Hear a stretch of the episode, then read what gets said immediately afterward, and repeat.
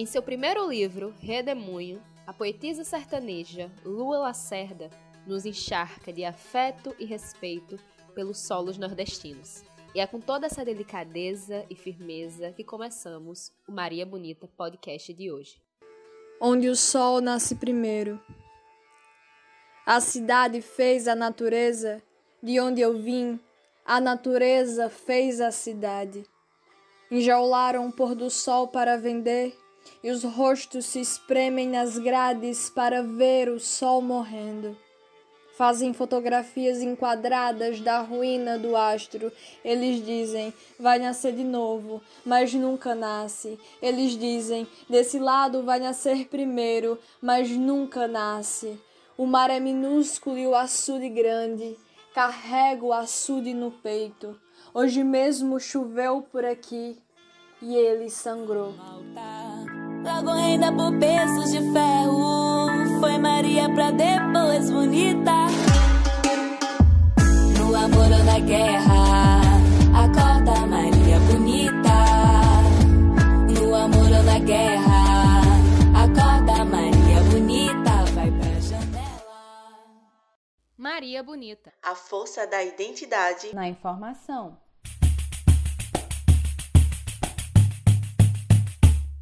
De Santa Rita para o mundo, eu sou Yasmin Soares.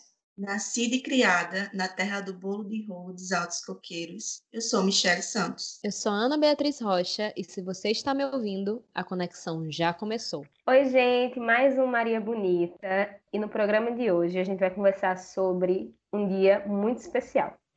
Dia 8 de outubro é comemorado o Dia do Nordestino, né? E aqui, três nordestinas falando com vocês sempre. Não poderíamos deixar esse dia passar sem fazer um programa especial para eles.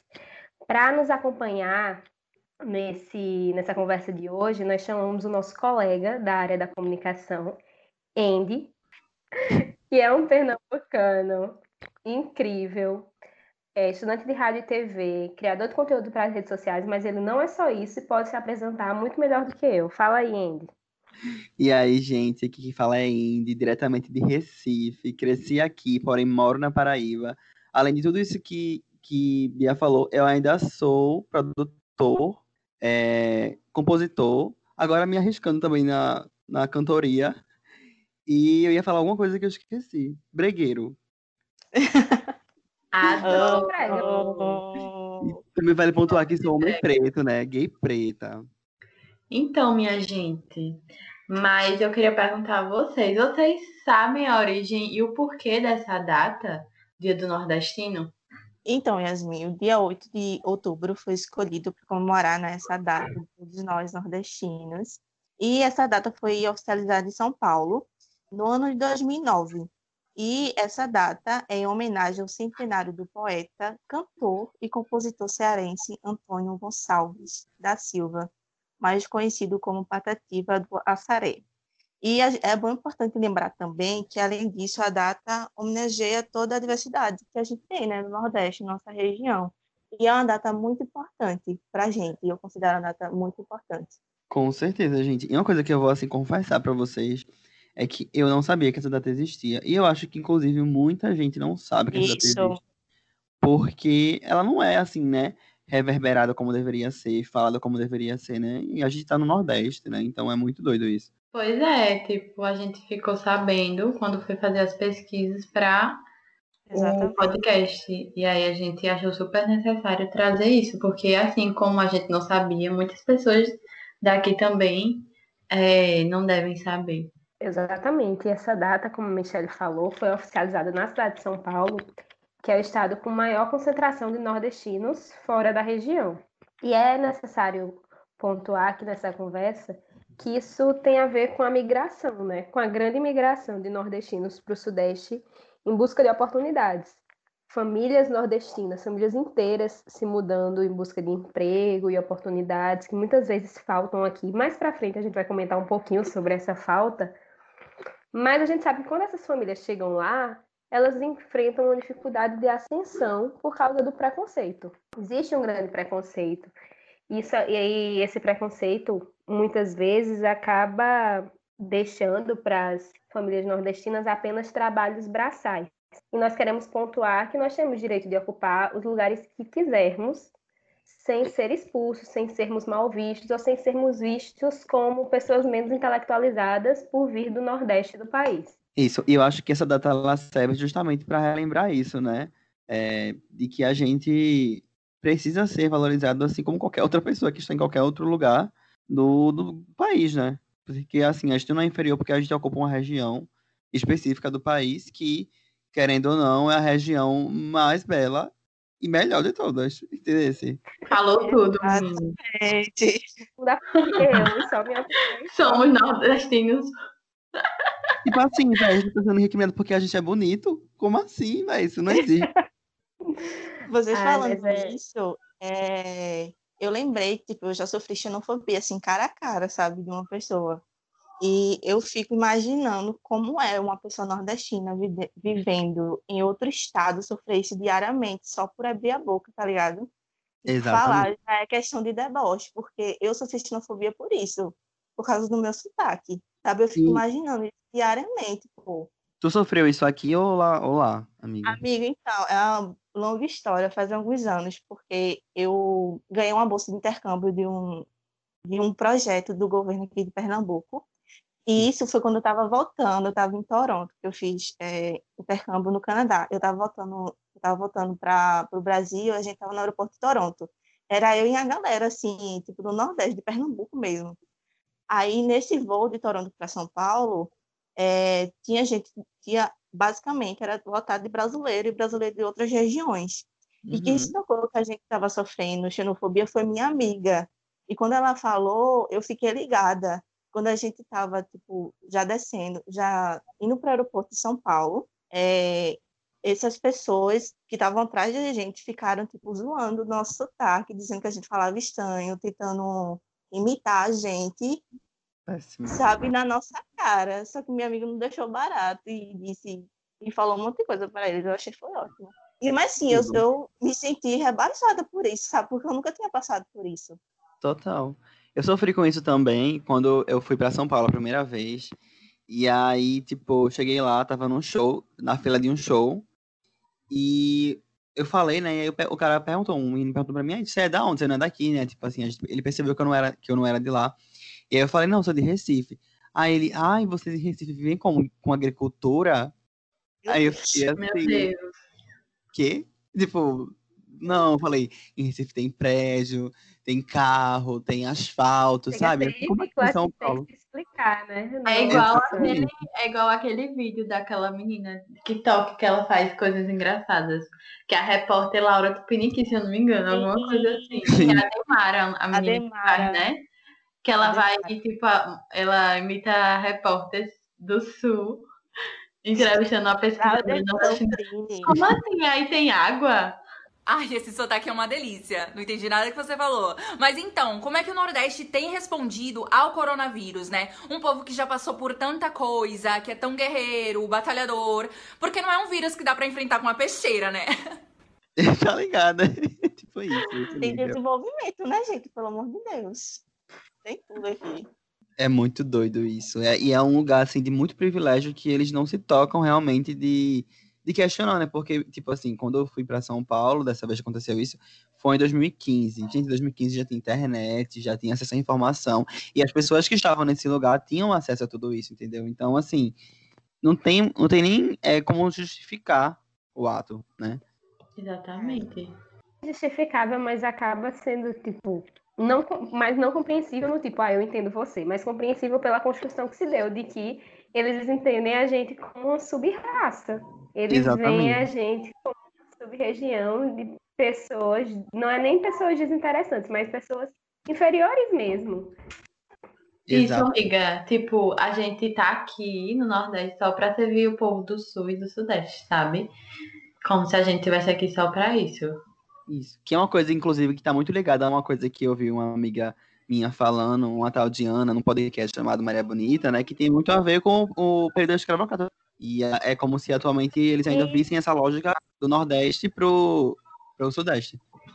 Uhum, Com verdade. certeza. Isso eu estava eu parei para pensar, para entender, né? Que eu acho que a gente pode encontrar muitos porquês.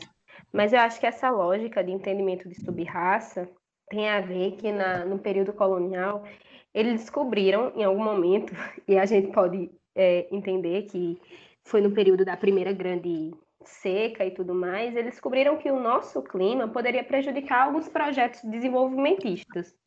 Mas, ah, tá, o clima pode prejudicar. O que, é que a gente vai fazer? A gente vai é, criar um suporte para essa população, para que ela não enfrente obstáculos por causa desse clima? Isso seria massa se tivesse acontecido, mas não. Acho que a gente vai potencializar que a indústria no sul e no sudeste vai ignorar as demandas da população nordestina e com isso a gente vai criar e a gente vai sustentar uma pobreza crônica.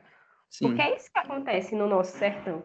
E depois a gente vai impulsionar o êxodo dessa galera daqui do Nordeste para o Sul, para o Sudeste, para que a gente seja mão de obra barata. Então vai ser um, um constante trabalhar e servir. E até hoje, quando as famílias nordestinas saem daqui para buscar oportunidades no Sudeste, eles vão olhar e vão dizer, tá, massa, é bom que o nordestino venha para cá para servir, para trabalhar nos empregos que a galera que é lá do Sul, por exemplo, não quer, porque acha o emprego subalterno demais. É assim que eles nos veem. É uma lógica que ela se reforça e que ela foi pensada, né? Porque eu não vejo isso como uma coisa natural, é uma coisa que foi completamente pensada. E quando você para para pensar que o Nordeste e o Norte são regiões que, tem, que ocupam uma grande população preta do país, né? uma, grande, uma grande parte da população preta do país, você percebe como o sistema ele continua ainda se alimentando, tá ligado? Vocês falando sobre isso, né, de mão de obra barata, isso é muito assim, no interior. Eu sou de Paudalho, da zona da mata de Pernambuco, e essas pessoas do sul vêm direto para cá pegar mão de obra barata, tipo, é, alimentando uma esperança de desenvolvimento para essas pessoas, mas na verdade é um trabalho totalmente insalubre que essas pessoas vão enfrentar lá. E assim, é muito desumano, sabe? Eu tipo lembro de várias coisas assim da minha infância, de burburinho de pessoas se movimentando para ir para São Paulo para trabalhar, com esperança de tipo ter uma vida melhor e é, mandar dinheiro para as famílias aqui. E isso não acontece. A pessoa volta pior e, e volta todo traumatizado, sabe? E quando volta. É, exatamente, eu ia falar isso quando volta. Então, tipo, trazendo para nossa realidade, quantas vezes a gente já, já tipo, pensou, caramba, eu acho que o mercado de comunicação seria bem mais fácil lá em São Paulo, lá no Rio de Janeiro, sabe? Quantas vezes, a gente já pensou isso? Tipo, e muita gente vai realmente em busca disso e às vezes acaba até se frustrando porque eles não vão abrir espaço pra gente. Exatamente. Quantos, tipo, quantos apresentadores que você vê em jornal nordestino, você não vê quase ninguém em rede nacional. É, as pessoas do sul e sudeste, tipo, fica restrito a isso. A não gente não tem oportunidade. Exatamente, fica sempre a panelinha de sempre do povo é. do, do sudeste. Inclusive, no momento, a única, o único repórter que eu lembro que foi para lá, eu não, te, não, sei nem dizer o nome dele, na verdade, eu não lembro o nome dele agora, mas eu sei que é um homem branco que tá, que tava há muitos anos já aqui, no mercado daqui, da, de Recife, e que foi para lá agora há pouco, sabe? Tipo, se a, quando a gente faz outros recortes, né, tipo, já é difícil para um nordestino entrar nesses espaços, né, na comunicação, imagina se a gente coloca, tipo, aí recorte de, de, de gênero, de raça e de sexualidade, tá ligado? É, enfim, né? Com certeza, e, se, tipo, e até quando é o caminho contrário. Eu, eu ia falar sobre essa questão da comunicação, sim, como a Yasmin falou, que é uma dificuldade interna, e a questão das dificuldades de, dos mercados nordestinos serem potencializados, justamente nessa lógica de que isso foi construído, o eixo Rio-São Paulo não surgiu do nada, não surgiu da terra, né? Enfim, eles foram construídos para que fossem essas potências e para que ficassem explorando outras regiões, no caso do Norte e do Nordeste. E aí surge essa dificuldade de deles nos reconhecerem enquanto profissionais competentes. Em vários momentos aqui no Maria Bonita, a gente fala como a mídia reforça esse estereótipo, né, dos nordestinos, na presença de, das, das coisas estereotipadas e na ausência de pessoas nordestinas em posição de destaque. Mas os recortes que o Wendy falou são importantes porque quando a gente pega dados de pessoas negras vítimas de violência, esses dados são mais sérios e alarmantes ainda de pessoas negras nordestinas. Eu e Yasmin, a gente fez um trabalho de curadoria de alguns dados assim, um tempo desses, e a gente viu isso de maneira muito nítida e ficou tipo, mais, preocupada, mais preocupada ainda, né? Porque, enfim, os recortes só pioram a coisa toda. Pois é, é um recorte dentro de um recorte, tipo, isso só vai ficando cada vez pior. E a gente sempre tem que pensar desse jeito, né? Desse jeito de recortes em cima de recortes, porque acaba que se a gente pensar ah, sempre numa perspectiva só, tipo, ah, a gente só tá falando de nordestinos e esquecer todo o resto das outras categorias, como a gente tá falando aqui, pessoas negras, enfim. A gente vai estar só se atentando a isso e a gente às vezes acaba excluindo. E quando a gente vem entrar essa discussão, abrange essa discussão, vai abranger outras pessoas e vai também abranger essas pessoas para que elas se sintam representadas dentro da nossa fala. Então, isso é muito importante porque as pessoas costumam não fazer isso lá no Sudeste, né? Por exemplo, não costumam levar em consideração pessoas de outros estados. Por que não? Porque outros estados e regiões, na verdade. Não, porque lá é o, é o centro, então só isso que importa. As outras pessoas das outras regiões, do Nordeste, do Norte, elas não importam, né? Com certeza. E quando a gente para para pensar até nisso, né? A gente tem que também pensar que a mídia ela também se coloca nesse lugar para reforçar esses estereótipos e é, reforçar essa não colocação dessas pessoas nesses espaços, né? Quando a gente olha para uma novela, para uma novela, por exemplo, e a gente não vê, por exemplo, uma protagonista nordestina sendo representada de uma forma correta. A última que eu lembro é a de Senhora do Destino, que foi por, por, feita por Susana Vieira, que é um grande estereótipo, né? Enfim, gigantesco. Assim, Amigo, toda vez que colocam assim, algum personagem nordestino, é sempre com algum estereótipo. Sempre com um sotaque muito, muito, muito arrastado, tipo. E mal feito, né? É, muito mal feito, forçando. Porque, porque geralmente que são pessoas do sul e do sudeste que fazem esses personagens. Eles não chamam pessoas do Nordeste, sabe? Para fazer esses Exato. personagens. Tipo, teve Exatamente. uma novela que eu lembro, acho que foi o Velho Chico, que eles se preocuparam em fazer isso, em chamar atores do Nordeste, mas tipo, alguns ainda não eram, eram do Nordeste, sabe? Você e tal. Amor de eu também, também tem essa, essa É. dualidade, assim, de, persona de pessoas que fazem bem ou que fazem, assim, né, mediano, e de ter alguns atores do Nordeste e tal, né? Mas ainda assim é, um, é muito, assim, a gente ainda tá caminhando em passos muito lentos para isso realmente se tornar uma coisa como deveria ser, né? A mídia, na verdade, a maioria das vezes só mostra a nossa miséria, né? Só Exatamente. ruim e, e isso é muito perceptível. Assim, eu gosto, eu gosto de assistir TV, eu assisto TV tipo, desde muito pequena e com certeza, eu já falei isso no Maria Bonita no primeiro episódio, eu vou reforçar agora que esses programas de domingo, tipo, vários, tem vários desses, né? Sempre mostra, toda semana tem alguma coisa do Nordeste, sempre é a miséria, sempre é a fome, sempre é a pessoa que não tem oportunidade, sempre é o sofrimento, sempre entra na casa das pessoas para mostrar o lado ruim, sabe? Invadindo mesmo, Sim. isso é muito problemático, pô.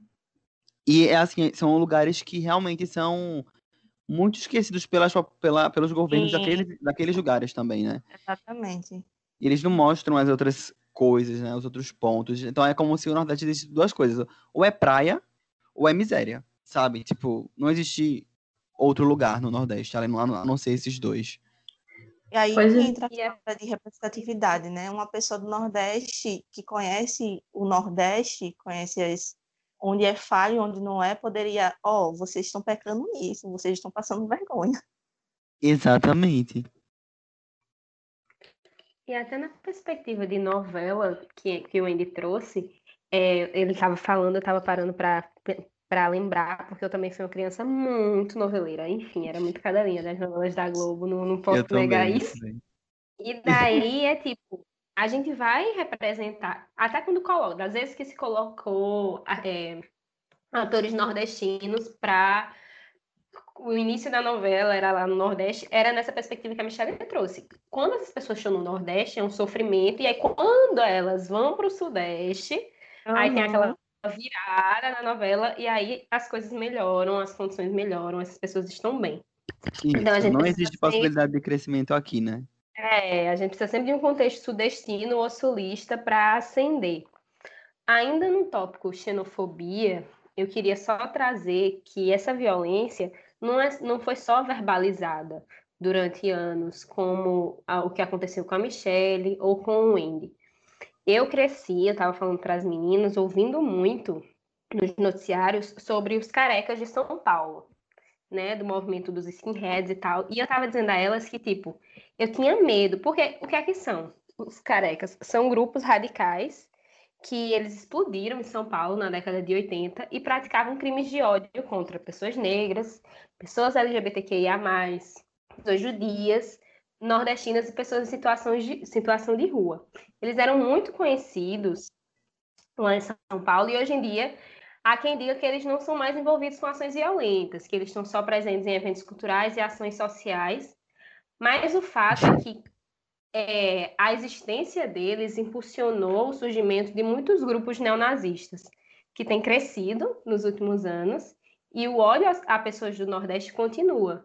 Por anos, fomos e ainda somos considerados uma raça interior dentro desse contexto ariano e eugenista dessa galera. E como eu estava dizendo às meninas é, esses dias, eu tinha medo, eu ficava assim, meu Deus, eu criança, né? A criança Ana, eu nunca vou para o Sudeste. Porque se eu entrar no metrô e aí eu vou começar a falar e vão perceber. Gente, eu tenho certeza disso. Eu vou começar a falar e vão perceber o meu sotaque e aí vão me matar, porque as pessoas nordestinas são assassinadas em São Paulo. Aí eu pensei assim, como a xenofobia faz parte, e às vezes até a gente estava comentando sobre como as pessoas nordestinas podem assimilar essa xenofobia, de tipo, quando irem para o Sudeste, quererem apagar suas raízes ou ter vergonha das suas raízes, ou tipo, não, agora a gente tá aqui, esquece esse negócio de nordestino, deixa pra lá. Totalmente. Isso é muito, Isso é, muito é, é, assim, é uma fala muito importante, porque eu acho que ela é justamente esse, esse, essa problemática subjetiva, né, que existe no, no cotidiano. Quando, quando tu fala isso, me lembra muito, por exemplo, o movimento é, de, de artistas na música no Nordeste, sabe? Como é mais difícil para a gente que está no Nordeste ter uma visibilidade nacional, né? E até, tipo, com relação a cachê, a gente ter os mesmos espaços, é, os mesmos, o mesmo poder de, de dinheiro que artistas têm no, no Sudeste, por exemplo. E, e vários outros pontos, porque quem está no Sudeste, né, na música, pelo menos, estou falando do lugar de música mesmo, para eles é tudo mais fácil, porque a mídia é, nacional está lá, é, o, que, o que acontece lá vai para o resto do país. Isso é uma, coisa, é uma cultura que já foi criada e que já foi reforçada durante tanto tempo que continua de uma forma muito forte até hoje. E aí eu venho percebendo um, uma, certo, é, uma certa moldagem que se faz entre alguns artistas do Nordeste para se parecerem cada vez menos que são nordestinos, sabe? Na mudança de sotaque, na, na mudança de, de trejeitos, em referências, sabe? E muitas vezes, como eles apagam essa parte da, da vivência deles, se tornam artistas muitas vezes básicos, sabe? Tipo, que não tem muito a acrescentar além do, de uma cópia do que já é feito. E aí, isso entra em várias outras problemáticas, né? Tu, sente isso também, Michele? Nossa, muito amigo. Você estava falando, eu tava... É isso, exatamente isso que eu, que eu percebo, porque eu já vinha comentando com as meninas sobre isso, né? A gente tem exemplos muito notórios sobre isso, gente. Muita gente que é do forró e muda para o sertanejo. Pois é. As vestimentas, a, como você disse, a forma de falar, um R que surge do nada. E muitas vezes essas pessoas são obrigadas né, a fazer isso para entrar em outras regiões do Brasil. E eu observo também que o, o contrário não acontece a gente assimila a cultura de outras regiões do Brasil muito facilmente, a gente é muito aberto. Tipo, a gente, a gente consome muito sertanejo do jeito que é, pô. Por que essas pessoas de outras regiões não podem aceitar a gente? Porque é o quê? É brega? Brega é bom, gente, desculpa. Mas é. a gente pode é, perguntar mais do brega durante anos, né? E se você falar de usar brega o sertanejo, Mas se você parar para analisar, tipo assim, é, com, com, relação à construção das músicas sertanejas que bombam no Brasil atualmente, ela tem uma, uma pegada do brega. Tipo, eu já vi um, cheguei a ver uma trilha no Twitter, que não é um grande né, referencial, mas a trilha ela tinha vários, é, várias comprovações, assim, tinha, tinha links que realmente comprovavam o que ela estava falando, sabe? Era uma trilha que realmente tinha embasamento, não é aquela trilha que a gente vê no Twitter que não tem embasamento nenhum, não. E aí ele, o menino ia contando como o sertanejo ele se moldou, ele pegou várias é, referências de vários lugares da música, né? Tipo do pagode, do Uhum. brega, do rock, para se tornar o fenômeno que ele é atualmente, entendeu? Então, tipo, eles pegaram isso da gente também, essa coisa. Pode perceber que o sertanejo atualmente é, é muito mais melódico do que ele era no passado, sabe? Que é uma coisa que é muito do brega, do nosso brega é, pernambucano. E Do- também do, do norte, né? E, tipo, Ô, amiga, da a gente vai ver. Porque, tipo, Marília Mendonça é tão estourada, as músicas que ela, que ela, que ela faz, sendo que a gente vai escutar as sofrências de Reginaldo Rossi, das Sim. amigas do Brega e, tipo, old, muito old, sabe? Muito, Muito antes dela. E você E é- percebe e é- essa referência, né, amiga? É isso, eles só aglutinaram e transformaram numa coisa mais pop, numa coisa mais vendível, uma coisa que o capitalismo ama, Isso, né? Uma exatamente. coisa mais, uma coisa mais polida, uma coisa né? mais branca, Isso. né? A gente já falou várias vezes, eu acho que até em outras oportunidades no Femininas sobre essa, isso de gourmetizar. Acho que foi Uhum. num programa na cadeira de rádio, do que Exatamente. fizeram com o Brega Funk pernambucano, e como quando, quando ele chegou, ele estourou, mas a, a, a galera de São Paulo não poderia aceitar que ele estourasse e vamos reproduzir da forma que é. Não, a gente vai pegar um artista nosso aqui, vai dar uma batida da- na lógica do passinho, mas totalmente diferente que a gente escutava fazia. Eu sinto que em algum momento vocês podem ter usado a gente como referência, mas não tem nada a ver com o que a gente faz, só que agora vocês vão fazer o que vocês sempre fazem, que é ganhar muito dinheiro em cima disso. Em cima da gente, exatamente. E o que você falou sobre os artistas ficarem artistas básicos é que no que eles vão para lá, e aí a gente pode citar vários artistas, como até de forró mesmo, e do próprio é, artistas que misturam forró com sertanejo universitário, no que eles vão para lá e perdem a essência, a gente acaba perdendo essa identificação. E aí Exatamente. fica extremamente plástico. Tudo a mesma coisa, gente. Agonia. É, perde a lógica identitária da, do- da coisa de ouvir artistas nordestinos por identificação, por exemplo. Assim, ao meu ver, né? Ao mesmo tempo que eu sinto que isso parte muito de, de artista para artista, né? Porque se você entende tudo que a gente tá falando aqui, por exemplo, você vai entender a importância de continuar reforçando a sua cultura, de continuar levando a sua cultura para outros espaços, tá ligado? Mas tem pessoas que realmente assim não refletem sobre isso, né? E acaba tipo realmente se tornando uma, uma outra pessoa por estar em outro lugar, por ocupar, por ocupar outro, outro lugar socialmente, tá ligado? E tem muita artista também que resiste, né? Então, Com certeza. mas, tipo, sempre tem um peso, né, a enfrentar tudo isso. E, Exatamente. Isso. tipo, Sinceramente, eu não. Eu, eu, desculpa te interromper, amiga. Só pra finalizar. Eu não, eu não consigo julgar, tipo, essas pessoas que se moldam, assim, que são nordestinas e se moldam a esse lugar, porque Uhum. muitas vezes é realmente uma necessidade, tá ligado? É o jogo. O jogo é esse e ela, ela tá jogando o jogo, tá ligado? Pra chegar em algum lugar. O problema é o jogo, no caso. exatamente. Não é fazer com que a gente se sinta. É, fazer com que a gente ache nossa arte inferior a ponto de ser uma arte que, que, que tem como a, a certa, né? No caso, a do Sudeste. Mas essa coisa dos artistas que resistem é muito importante. E não é que a gente está querendo assim, tipo, ah, a gente não acha que é, de onde o artista é tem que vir à frente da sua arte. E ai meu Deus, vocês não ficam exigindo da galera do sul que a pessoa fique o tempo todo dizendo que é de Santa Catarina ou coisa do tipo. Porque não existe esse movimento reverso, gente. Não Pois existe é. esse movimento reverso. Então a gente vai valorizar sim os artistas que, apesar de todos os obstáculos que enfrentam, como sei lá, como Chico César, como Alceu e a Luci Alves e vários outros, pessoas não só da, da área da música, a gente também estava falando sobre, tipo, o Whindersson Nunes. Ele é um cara de, tipo, de outro mercado, mercado de youtubers, humor, influenciadores, enfim, mas ele se coloca nesse lugar. E ele fala que enfrenta a xenofobia pra caramba, né? Imagina esse meio de, de youtuber que deve ter só uma galera enfim, a elite branca do Sudeste, ai, nós que começamos a fazer isso, a gente que sabe como que faz. Mas ele teve que, tipo, tá lá cavando, cavando, cavando um espaço e dizendo, ó, eu vou entrar nesse espaço, mas eu vou entrar do jeito que eu sou, de chinelo, de bermuda e falando do jeito que eu falo. E olha que ele tá há anos no mercado, né? E ainda assim, isso Pois é. existe. Pois é, mas eu acho que no caso dele tem muito uma coisa de que ele ficou famoso desse jeito. Por Sim. isso, Uhum, É. Sim, também. sabe? Então, meio que isso faz parte do trabalho dele.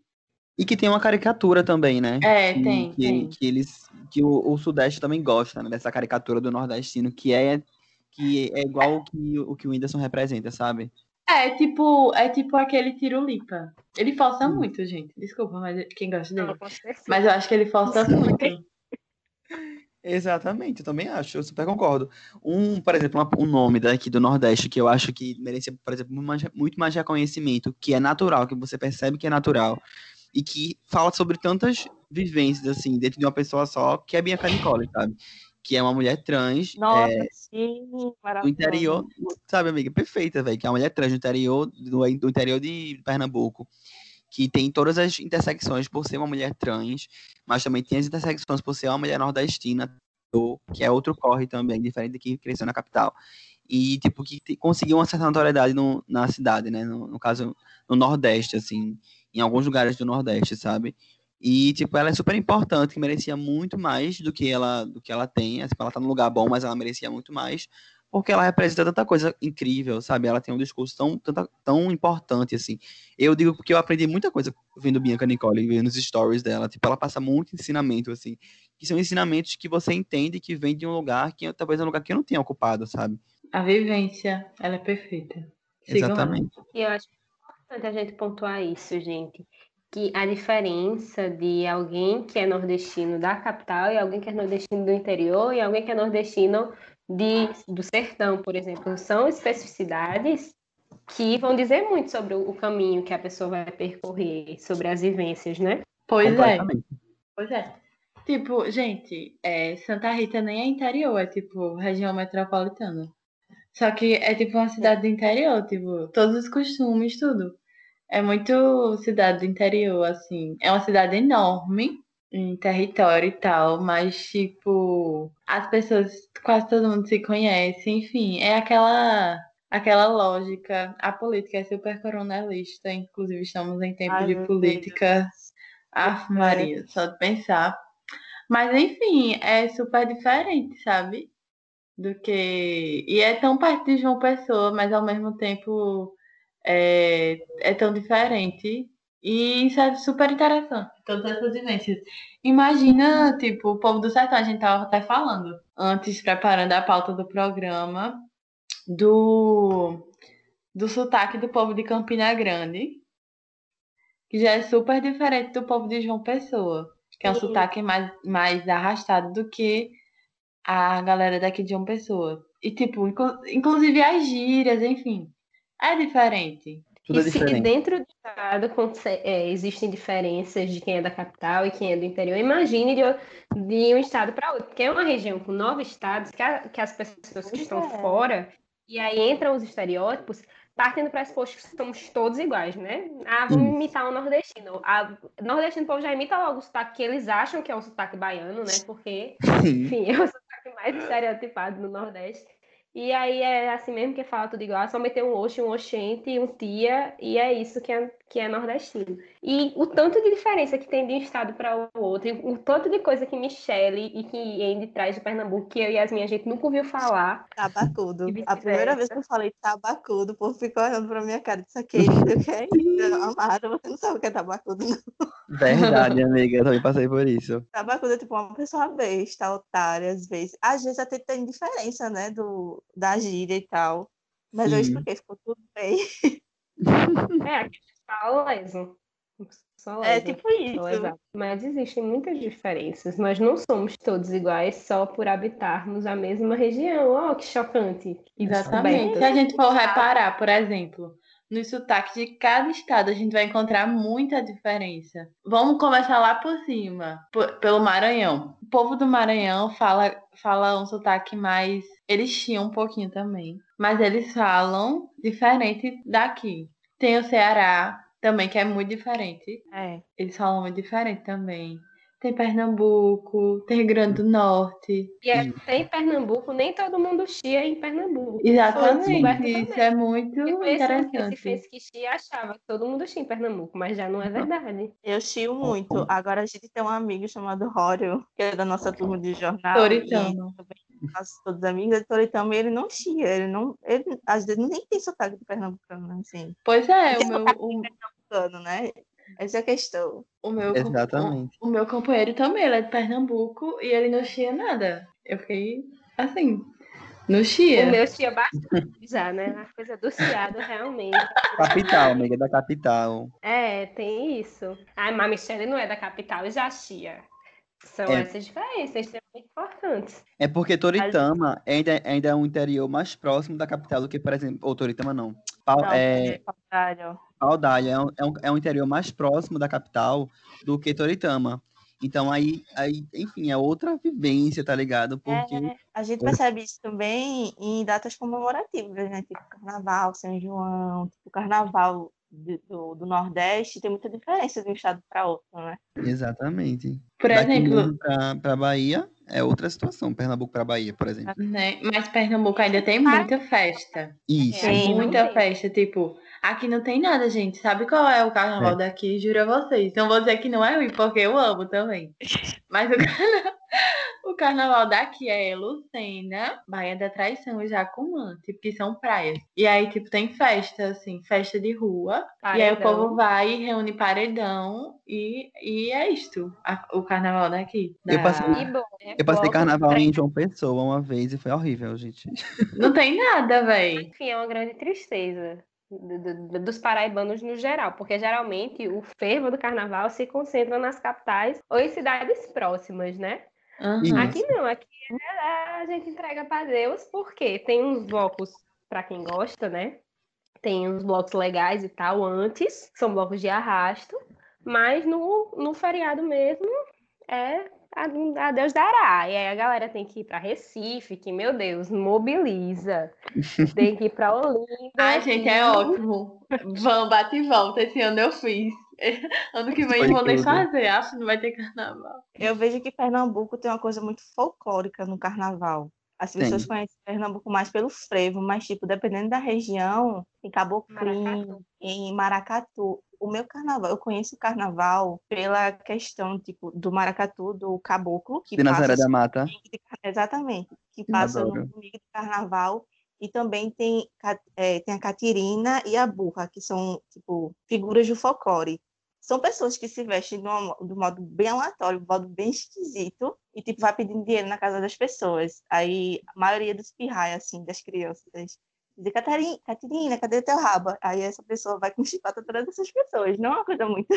Não bate, né? É Aqui uma tem o tradição. Sim, tem, tem, na- tem lugares desse negócio de urso também, né? Ah, É usa, muito. né? Isso é uma coisa que a gente precisa pontuar sempre, que eu acho que é como a gente é cultural no Nordeste, sabe? Sim, No. Nordeste e no Norte também. Mas assim, Uhum. né? Meu, nosso lugar de, de fala aqui tá sendo bem no Nordeste. E a gente, é um, a gente é uma região muito cultural, em vários sentidos, sabe? Tipo, do, da música até as datas comemorativas, até a comida, até a, como a gente se comporta diariamente, as- é o que a gente vive, sabe? A nossa vivência cultural. A gente tem, tá muito ligado à cultura. Isso é uma coisa que, por exemplo, é, você não vê muito no Sudeste, por exemplo, em, é, em São Paulo. São Paulo é uma cidade muito muito ligada ao capitalismo, né? Muito ligada a trabalhar, trabalho, trabalho, trabalho. E às vezes acaba Uhum. esquecendo um pouco da, dessa parte cultural, assim, que agora tá crescendo mais graças ao funk e tal. Mas a gente respira a cultura, é muito louco isso. E é interessante pensar nessa perspectiva que o Andy trouxe, que a gente respira cultura e ligado a ela, nesse sentido de viver de uma maneira voltada para ela, né? A gente se planeja para o carnaval, a gente se planeja para o São João. E a gente estava falando da coisa do comprar roupa para o São João, só que mais que isso, eu vou além. Se a gente pegar até numa lógica de colonização mesmo, aqui no Nordeste nós temos uma força muito grande ainda de religiões de matriz africana, né? Hum. Principalmente em Salvador e, e em outros lugares também. Então, nisso a gente pode tirar de como somos mais ainda que pouco, né, mas mais voltados para a lógica de comunidade, de coletividade. E isso conversa com, com essa relação cultural também. Eu acho que tem a ver. Com certeza, eu também acho. É, eu acho que, assim, é para eu, eu preciso estudar muito mais sobre a Mãe África, né? O continente africano inteiro. Mas o pouco que eu estudei sobre a Mãe África, eu percebo que lá existe uma lógica de, de comunidade muito diferente do, da que tem no resto do mundo, assim. E isso é uma coisa que a gente pegou muito aqui no Nordeste, que ficou muito na nossa cultura ainda, esse, essa coisa, sabe? Que por mais que a gente esteja perdendo muito graças ao capitalismo, mas ela ainda existe. Com certeza. né? Existindo e resistindo sempre.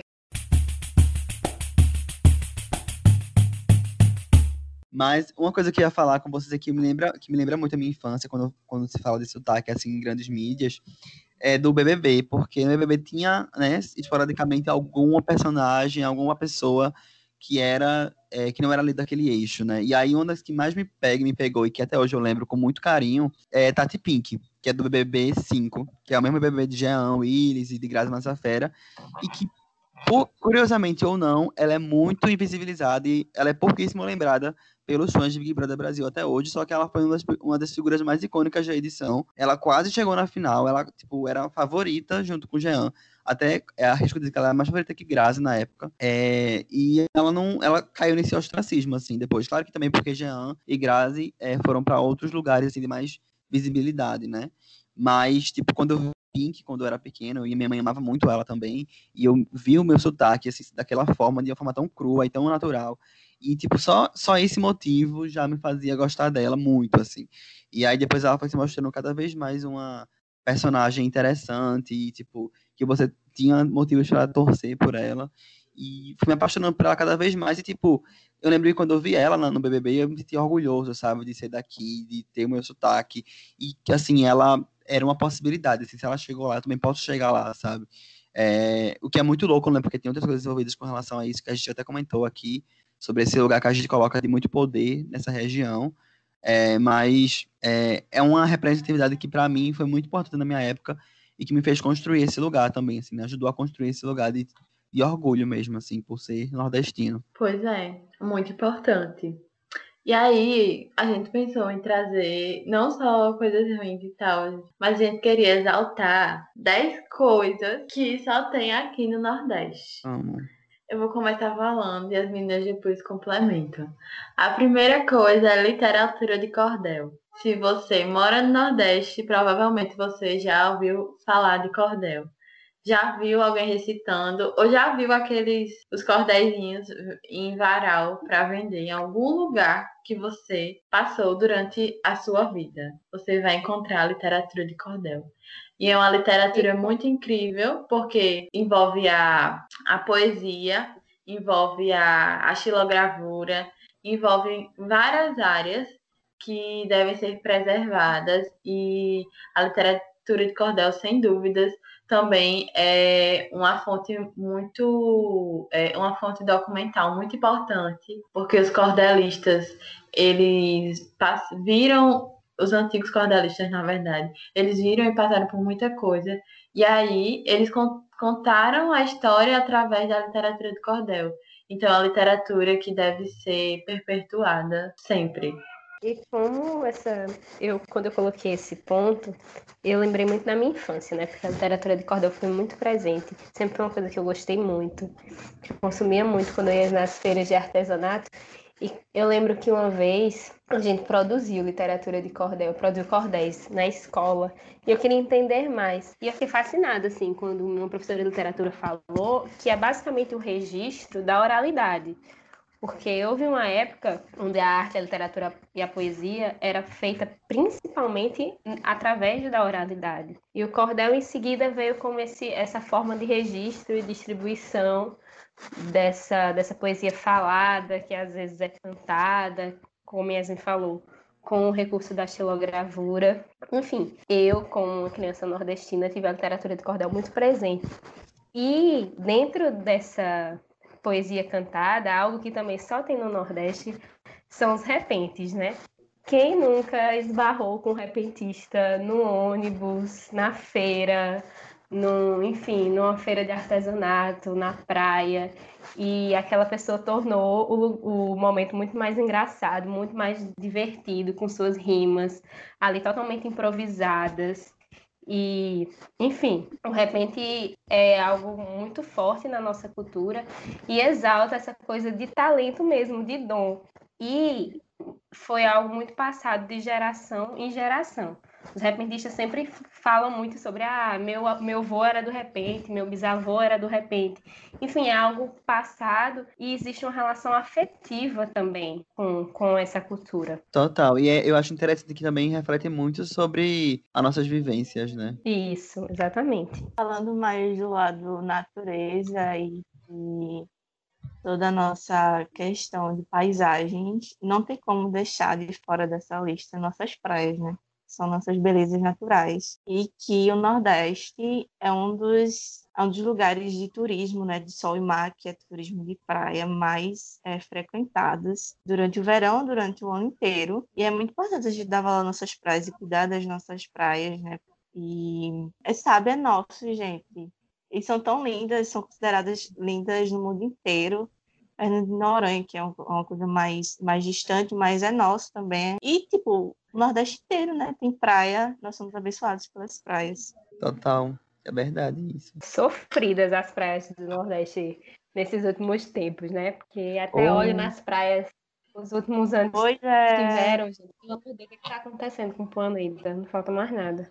É muito Pois triste. é, minha gente. E trazendo um pouco para outras questões, para questões mais tradicionais e ancestrais, eu queria exaltar as nossas plantas medicinais. Quanto conhecimento a gente sabe das nossas plantas e como elas são importantes para população nordestina, né? As pessoas falam, ah, é crendice, isso daí às vezes nem funciona ou algo do tipo, mas realmente as plantas da nossa região são muito importantes, porque a gente é a gente é SC e a gente vive nesse ambiente. Então as plantas foram feitas para a gente também. A gente vive nesse ambiente a gente convive com tudo isso, com toda a natureza.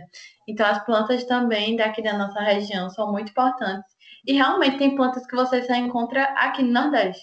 Por exemplo, a jurema sagrada você só vai encontrar aqui no Nordeste, que é uma árvore muito poderosa. Enfim, então é isso. Nossas plantas medicinais maravilhosas. E como essa cultura, é, essa continuidade foi passada através de povos indígenas, povos quilombolas, povos da, flore... povos da floresta, que tem essa noção, né, absurda. A gente sempre conversa sobre isso, né, Yasmin? As pessoas acham que no Nordeste não tem indígena, que só tem indígena na Amazônia, e é isso, mas, enfim, como a gente sempre faz questão de dizer, existem povos indígenas no Brasil inteiro e no Nordeste é. eles estão resistindo. Vivem, vivendo e resistindo contra o apagamento histórico, né? Mas é isso, mas... Ana, o que tem mais aqui no Nordeste? Temos, temos comida de milho, temos a carajé, temos o atapá, temos a culinária em geral, que, como o Andy disse, a culinária nordestina tem uma relação muito próxima com o nosso braço cultural e vira afeto, porque, por exemplo, ah, no São João a gente sabe, São João é canjica, São João é camonha, São João é munguzá, enfim, isso já dá uma confusão numa pessoa do Sudeste que está ouvindo, que aí tem uns nomes diferentes, troca o nome das coisas, mas eu estou dizendo como é aqui que isso a nossa opinião importa no dia de hoje. E, Exato. enfim, e é uma relação afetiva muito grande de, nossa, chegou junho, vou comer isso. Não é só sobre comer, nossa, que gostoso. É sobre o sentir, é sobre entender como esse momento do ano é importante. E é uma coisa que se desvencilhou um pouco da questão religiosa. Porque por mais que a gente tenha o um entendimento de, ah, São João é uma data que remete ao catolicismo e tudo mais, mas o São João é tão nosso que a gente pode ter, ter várias outras crenças e a gente ainda vai entender a importância da época do ano, até da época do ano para a nossa economia local, por exemplo, enfim, é uma grande coisa. E é por isso também que outra coisa que só tem no Nordeste é o melhor e o maior, que são duas coisas diferentes, São João do mundo, né, Michele? Olha, eu não quero entrar nessa briga, entendeu? Porque eu acho o São João da Paraíba e de Pernambuco poderiam dar as mãos, sabe? Isso, por isso que um é o melhor, melhor e o outro é o maior. O maior, pois exatamente. é. Não precisa dessa briga, gente, por favor. Campina Pode. Grande e Caruaru aí para todos, entendeu? Já É, foi nos dois e os dois são perfeitos. Tá vendo? É Eu isso. não tenho nem lugar de fala, que eu nunca fui nenhum dos dois. Ai, São João de Campina é perfeito, gente. Perfeito. Eu nunca fui no Caruaru, não, mas de Campina é perfeito. E não só Esse- desses dois lugares, sabe? De, de todo o Nordeste. Eu acho que é um, é um período do ano que a gente é muito familiar e muito comunitário pra gente. Tem festa em todo lugar, tem fogueira na rua, mesmo, né? Tem fogueira na rua, tem quadrilha, gente, tem, tem comida, as pessoas trocam comida, sabe? Minha mãe não faz Uhum. mais comida de milho, gente, ela ganha tudo, entendeu? Ai, É, tudo, é muito menina. essa questão de comunidade mesmo, é muito importante. É muito bom, São É. João. É verdade. perfeito. São João, eu, eu vou aqui a fazer um relato, porque eu cresci não curtindo muito São João e eu aprendi a, a, a gostar do São João quando eu entendi o que era, né? E, assim, a sensação do São, que você sente quando tá no São João, quando você sai para uma festa de São João, é uma coisa que você não sente em outro momento, em outro momento do, do ano. Assim como no Carnaval, você também tem uma sensação ali que você não sente em nenhum outro momento do ano. E é, é interessante porque a, a sensação do Carnaval e do São João são completamente diferentes, porque tem várias coisas que abarcam ali. E, enfim, é incrível, é incrível. São João. Amigo, é perfeito. Já que você está falando aí, no- o nosso outro ponto é o brega. Eu queria que você falasse melhor, que você tem toda. Lugar de fala. Todo Né? lugar de fala. Gente, tipo assim, literalmente, eu cresci ouvindo brega. Minha mãe era uma bregueira raiz. Ela botava pra ouvir Companhia do Calypso, que já não é aqui, de- aqui de Recife mesmo, mas teve super importante na minha, cult- na minha, no meu crescimento. É, como é o nome? Todas as, as brancas de brega daqui, que tocavam aqui é, em Recife, que eram muitas, muitas mesmo. É, Mancha de Batom, uma delas, por exemplo. E várias outras, se eu fosse passar aqui o dia todinho falando, né? Michele Mello, enfim, altas referências, altas referências. E aí, o brega ele acompanhou a minha vida no meu crescimento, porque foi quando eu era pirraia ouvindo é, o brega mais melódico, e depois crescendo ouvindo o brega, o brega funk, foi quando comecei a surgir o brega funk aqui em Recife, 2012, por ali, aquela faixa, que era, era um brega diferente, né, do que é atualmente, que é o brega, o brega do passinho, que foi pro país inteiro, era outro tipo de brega, mas que era super presente na minha vida também, e até hoje o brega é presente, assim, o brega é cultura total, ele fala sobre nossa vivência é, pernambucana, assim, né, nas periferias, nos subúrbios, e fala sobre nossas dores, nossos, nossos amores, nossos desejos, sabe? Tipo, sobre tudo, assim, sobre tudo. Então, o brega é extremamente importante para para a cultura mesmo brasileira, não só nordestina, como brasileira, né? O brega é vida.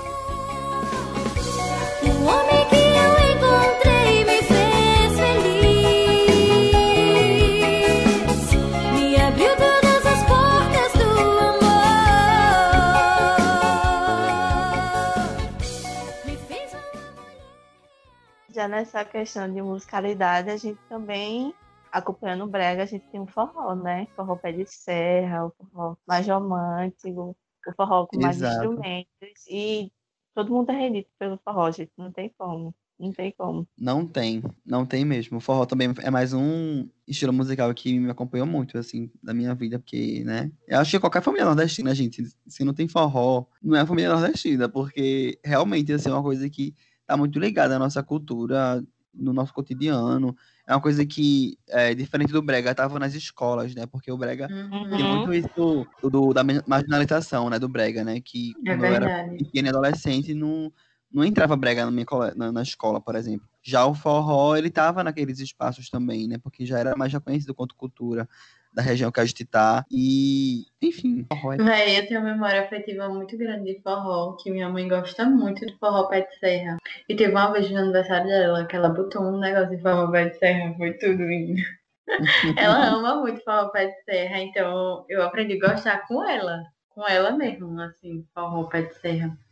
Mas é isso, é um estilo muito importante. E existem vários tipos de forró também, né? Assim Sim. como existem vários tipos de brega, enfim. Ah, gente, então, falar do Nordeste é isso. A gente sempre vai ter assunto pra falar, porque é muita coisa. A gente falou nem a metade. Pois é, minha experiência também foi muito parecida com a de, com a de Andy, em relação aos ritmos, tanto ao brega quanto ao forró, porque, enfim, não sei o que aconteceu, porque tive referência sim. Em relação ao forró, tive referência do meu irmão, uma referência muito forte. Ele sempre ouviu bastante.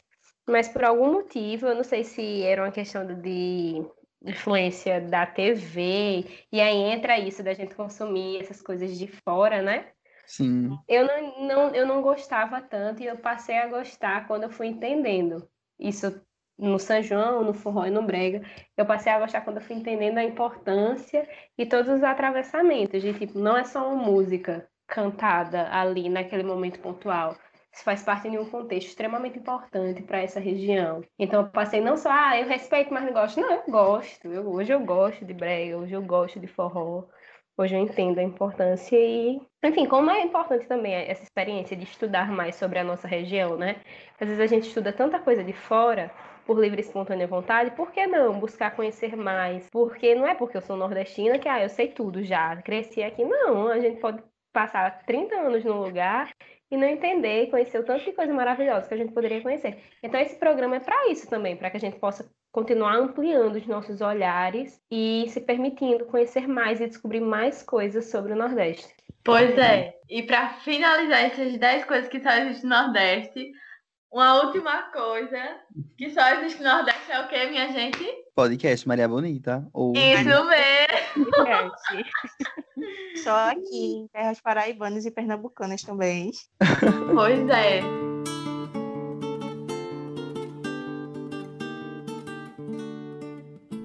Maria Gomes de Oliveira, a pisciana mais valente das terras nordestinas. Nasceu no dia 8 de março de 1910, na cidade de Glória, na Bahia. Mulher que sempre teve opinião forte e não deixava ser calada. Maria Gomes, mais conhecida como Maria de Ideia, casou com 15 anos com seu primo, que era tamanqueiro. Na vida de casal não era feliz. Seu companheiro sempre estava em farras, era infiel, alcoólatra e batia muito nela. Maria nunca ficava calada sempre reclamava e brigava com o marido quando descobriu uma traição. A bichinha era danada. Ia-se embora para as festas para esquecer toda essa vida conturbada. Maria de Ideia era uma cabocla, de cabelos castanhos e olhos também. Tinha 1,56 de altura e um temperamento que não era comum para as mulheres de sua época. Com 18 anos, conheceu o rei do cangaço, Virgulino, ou Lampião, como era conhecido no sertão. Largou casa, marido e foi com Lampião morar pelo meio do mundo. Entrou para a história por ser a primeira mulher cangaceira. No bando de Lampião era respeitada e tinha sua opinião levada em consideração. Do amor dos dois cangaceiros nasceu Expedita, primeira e única filha do casal. Ela foi doada para uma família. A vida do cangaço não cabia criança toda enfeitada de joia e ouro, loção francesa, maquiagem no rosto e o cabelo estilo melindrosa. Era aguerrida, sabia usar muito bem seu punhal de prata e marfim, como também um Colt calibre 38. Maria de Ideia só virou Maria Bonita após sua morte em uma emboscada que vitimou todo o bando em 28 de julho de 1938.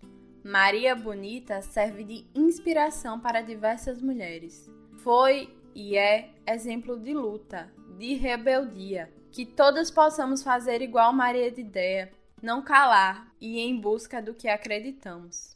Salve Maria Bonita, salve Maria de Ideia.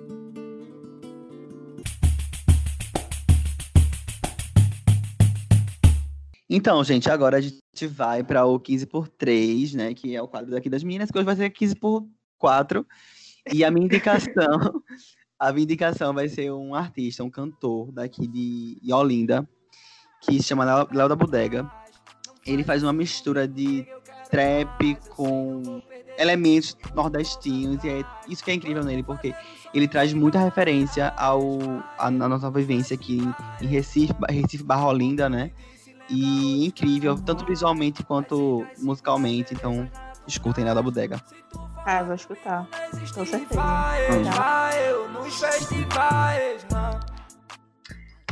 Gente, a indicação que eu tenho para trazer hoje para vocês é de um filme. Por incrível que pareça, o diretor também é pernambucano. O O nome do filme é Baixio das Bestas, de 2006. Ele tem uma hora e 20 minutos. E o diretor é Cláudio Assis. Esse filme é um filme muito importante porque ele vai retratar várias questões sociais, ele vai retratar a, ele se passa na zona da mata pernambucana, ele vai retratar essa questão do maracatu, ele vai retratar outras questões mais pesadas, como abuso de crianças e adolescentes. Enfim, vai falar de várias, várias vivências e vários assuntos muito interessantes para a gente estar tá refletindo sempre. Então, eu indico para vocês Baixio da Besta. Falta de homem que tenha moral, que tenha vergonha, que grite alto, que tenha autoridade. Mas hoje. Hoje só tem uns cueca melada.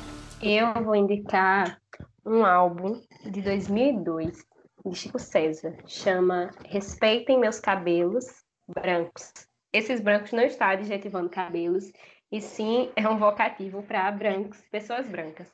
O álbum tem 12 faixas e ele escreve letras onde o foco é que pessoas como ele, que se coloca como homem nordestino de origem negras e indígenas, possam ser ouvidas, possam ser respeitadas e ocupar espaços de relevância, né? Chico César é um artista do sertão paraibano e ele sempre cantou muito essa coisa que a gente estava conversando, sobre o amor por sua terra, sobre a importância do povo nordestino e sobre a importância também das origens africanas e tudo mais, e, e sempre inseriu isso na sua arte. Esse álbum foi muito importante porque ele estabeleceu esses dois recortes, o recorte de lugar, mas o recorte de identidade racial também no Brasil tão racista, em um álbum de 18 anos atrás, que faria muito sentido se fosse lançado hoje. É essa minha indicação. Respeitem meus cabelos brancos do Chico César. Meus cabelos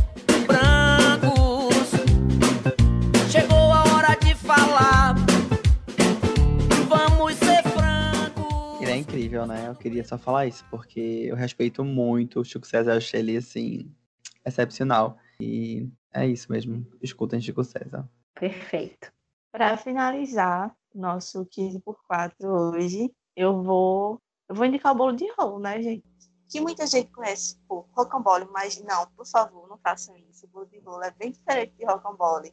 Rocambole tem aqui as camadas mais grossas e o bolo de rolo é uma obra de arte, tem camadas mais finas e é basicamente um pão de ló, uma massa né, de trigo, com o recheio de goiabada.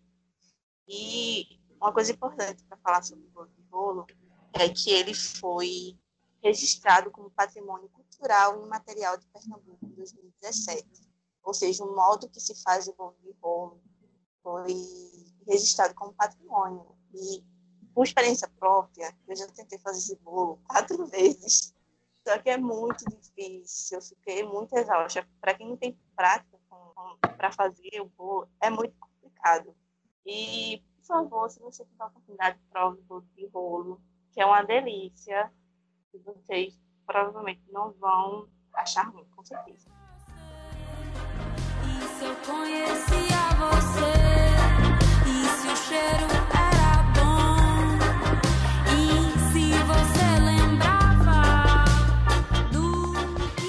Perfeita. Eu sou louco por bolo de rolo, gente. Bolo de rolo é minha vida. Eu amo também, embora tenha comido pouquíssimas vezes, porque, né, aqui só, só é servido rocambole. É verdade. Né? Ah, eu amo bolo de rolo, gente. Putz, muito bom. Com um cafezinho bem forte. Ah, hum. Perfeito, aí. Se deixar o comum inteiro. Ai, muito bom. O que rolou? O que rolou? O que rolou? O que rolou? O que rolou? O que rolou? E no que rolou de hoje, temos assuntos muito variados. Eu vou começar falando sobre o assunto que entrou, entrou no Trend Topic essa semana, no Trend Topics essa semana, que é o Atla, em referência ao biólogo Atla Yamarino, que ficou muito conhecido na pandemia por explicar desde o início, de um modo acessível, todo esse contexto que a gente ainda está enfrentando. O Atla produziu essa semana um conteúdo ranqueando os riscos em atividades externas, ele falou, ah, tal atividade é de baixo risco, tal atividade é de alto risco. Só que aí começou uma confusão, que muita, muitos negacionistas estão atacando ele, dizendo que isso que ele está dizendo agora, porque ele, ele usou o termo, saia de casa, mas com cuidado. pela primeira vez, porque antes ele estava sendo taxativo com fique em casa ainda. E aí os negacionistas estão dizendo que isso é a prova de que todo aquele terror pandêmico foi infundado. Só que, na verdade, o que ele quis dizer é que é praticamente impossível falar em quarentena agora, num país que praticamente tudo já está em fase de reabertura. Todo mundo está trabalhar e tal. Tem gente também dizendo que a mídia errou em manter o mote fique em casa por tanto tempo. Que ela deveria ter orientado a população numa lógica de redução de danos. E é o que a gente está. É, aqui no Maria Bonita, a gente parte muito desse pressuposto, né? A gente sai para atividades pontuais, toma os cuidados necessários, usa máscara, cumpre o distanciamento e vai continuar acompanhando essa novela da vida real. Pois é. E o que eu vim falar no que rolou de hoje foi um assunto que ficou bem assim alta, que é sobre o Grammy 2021, que as pessoas estavam falando que a Bey, a Beyoncé e Taylor Swift, elas submeteram dois, duas obras, né? A Beyoncé submeteu o Black King e a Taylor Swift submeteu Miss America. Os dois são filmes, né? Na categoria Best Music Film né? no Grammy 2021. E aí o que ficou em alta foi que as pessoas estavam pedindo para o Kanye West de novo pegar o microfone da Taylor e entregar o prêmio para Beyoncé. Mas isso é só meme, gente. Teve gente que levou muito a sério e estavam falando, super criticando. Só que as pessoas têm que entender que isso é um meme. Claro que isso não iria acontecer, até porque esses dias ele estava super criticando o Amy. Ele até fez xixi na estatueta dele do Grammy. Então, ele nem vai mais pisar nesse lugar, gente. É só um meme, relaxem, fiquem tranquilos. Olha só, Swifters, fiquem tranquilos, porque ninguém liga pra Taylor Swift. Beijos. eu, eu, eu, queria falar uma coisa primeiro com relação ao Atila. É, o Shade, amei o Shade, menina. É, eu queria falar uma coisa de início pra, com relação ao Atila, que é assim, né? É engraçado como demonizam uma das poucas pessoas que se preocupa com a situação que a gente tá desde o início, né? E aí agora que tipo, colocou o pé no chão, tipo, como a gente deveria colocar desde o começo, né?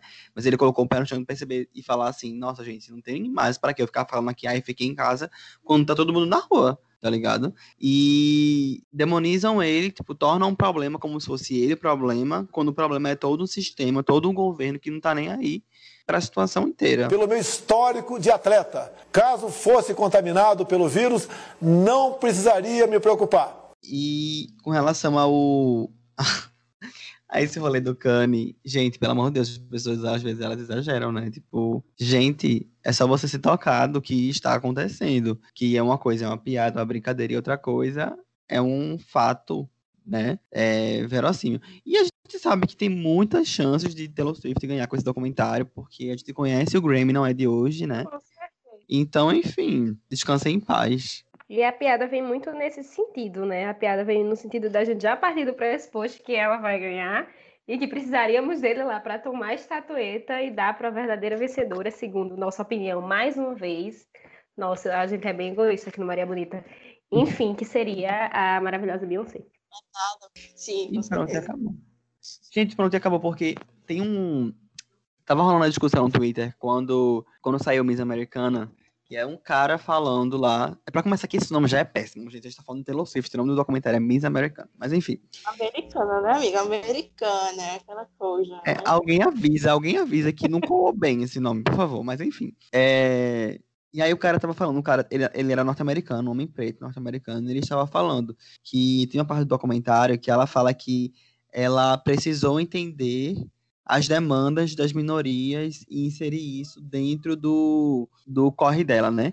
E aí o cara fala, tipo, quão privilegiado você é ao ponto de você ter que ir atrás de uma coisa é, e colocar isso no seu trabalho e continuar ganhando em cima dessas pessoas, quando essas pessoas que estão nesses lugares não ganham nada com o seu trabalho. Tipo, você não cria um sistema de, de empregar essas pessoas, sabe? Quando você tem o poder aquisitivo para fazer isso, né? O poder aquisitivo e o poder de nome, né? Social também. E aí ele falou, tipo, desceu o pau nela lá falando esse tipo de coisa, esse, esse rolê aí do privilégio dela e, tipo, como ela não percebe. Ela fala isso como se ela fosse uma grande, a princesa Isabel, sabe? E, tipo, pelo amor de Deus. Oi, pessoal, aqui é a Michelle. É, vocês vão perceber que meu áudio ficou um pouco ruim, mas é por causa de um problema com o meu fone de ouvido na hora da gravação. Então eu peço perdão, desculpa, mas vamos continuar ouvindo o programa que tá bem legal. Saindo da questão de Grammy e ainda ficando na questão negacionista, é, a ex-feminista, extremista de direita, Sarah Giromini, conhecida Uhum. como Sarah Winter, é, foi pro Trend Topics essa semana com seu desabafo no Stories. A, a Sarah, a Sarah basicamente chorou nos stories dizendo que Bolsonaro e nem a ministra Damares estavam apoiando ela. Ela estava decepcionada com o número de Bolsonaro. Ai, gente, sério. Os refrescos, né? Finalmente, os refrescos. Mas assim, isso é só questão de ego, né? Porque nós não, não tá- está arrependida por questões, obviamente, que Bolsonaro é um lixo. Mas questão de ego, porque Bolsonaro não estava dando importância para ela. Com Simples assim. certeza. Com certeza. Não, não é assim, né? É uma, é uma situação, né? Que a radiação é radiação de todo lado, né, amiga? É um pior que o outro, assim, dentro desse contexto, dessa história. Você, vê só a radiação. Sim.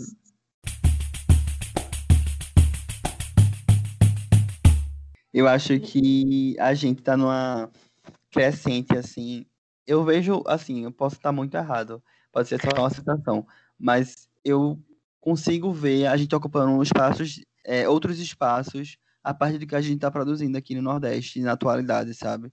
E eu acho que a gente tem muito potencial para chegar em lugares que, por exemplo, nossos pais não conseguiram, que nossos avós não conseguiram, porque nossos pais já chegaram em lugares que nossos avós não conseguiram, né? Então, tipo, e acho que a gente também está chegando em lugares que talvez nossos pais não, não tenham chegado. Então, eu acho que a criação do podcast de vocês e tantos outros podcasts que estão sendo criados no Nordeste é, e outros produtos também que estão sendo criados no Nordeste é muito importante para a cultura e a gente começa a fortalecer as nossas ideias, tá ligado? Acho que um podcast é isso. É sobre fortalecer ideias e organizar algumas coisas que talvez estivessem embaralhadas na nossa mente. E, tipo, o que vocês estão fazendo é muito importante e esse movimento ele só vai crescer mais e ainda bem que vai crescer mais. Amigo, muito, muito obrigada. Não só pelos biscoitos, a gente também acredita nessa crescente, a gente também está aqui muito para isso, nessa tentativa de furar a bolha e vocalizar perspectivas que não estavam sendo vocalizadas antes, as nossas e, a de todas, e todas as outras que a gente possa visibilizar aqui no programa. E muito obrigada por aceitar participar dessa conversa, você foi de extrema importância. Ah, eu aceitaria mais 10 mil vezes, só vocês chamarem que eu venho. A gente vai convidar, hein? Pode chamar. Pois é. Obrigada por tudo, amigo. Foi incrível a nossa conversa de hoje. Eu agradeço muito também, pra mim foi maravilhoso. Muito obrigado por ter somado com a gente. E a gente já queria, né, ter chamado você. E foi certeiro, assim, o, o nosso tema com sua colaboração. E é isso. Então, gente, o programa de hoje foi maravilhoso. Tivemos esse convidado que arrasa muito, que brilha sempre.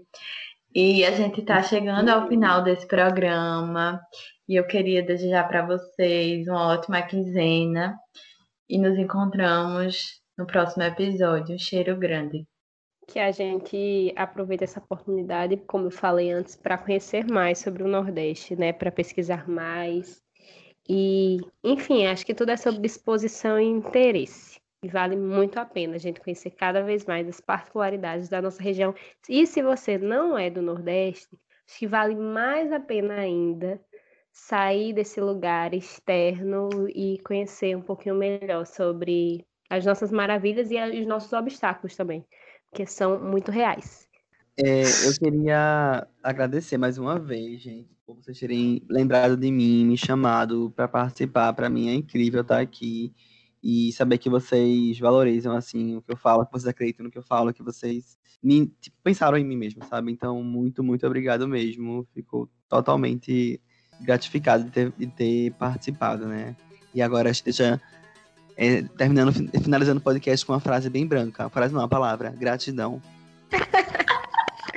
Não esqueçam de nos seguir no Instagram, arroba Maria Bonita Podcast. Sigam muito, curtam, compartilhem, porque Sigam isso é muito importante pra gente.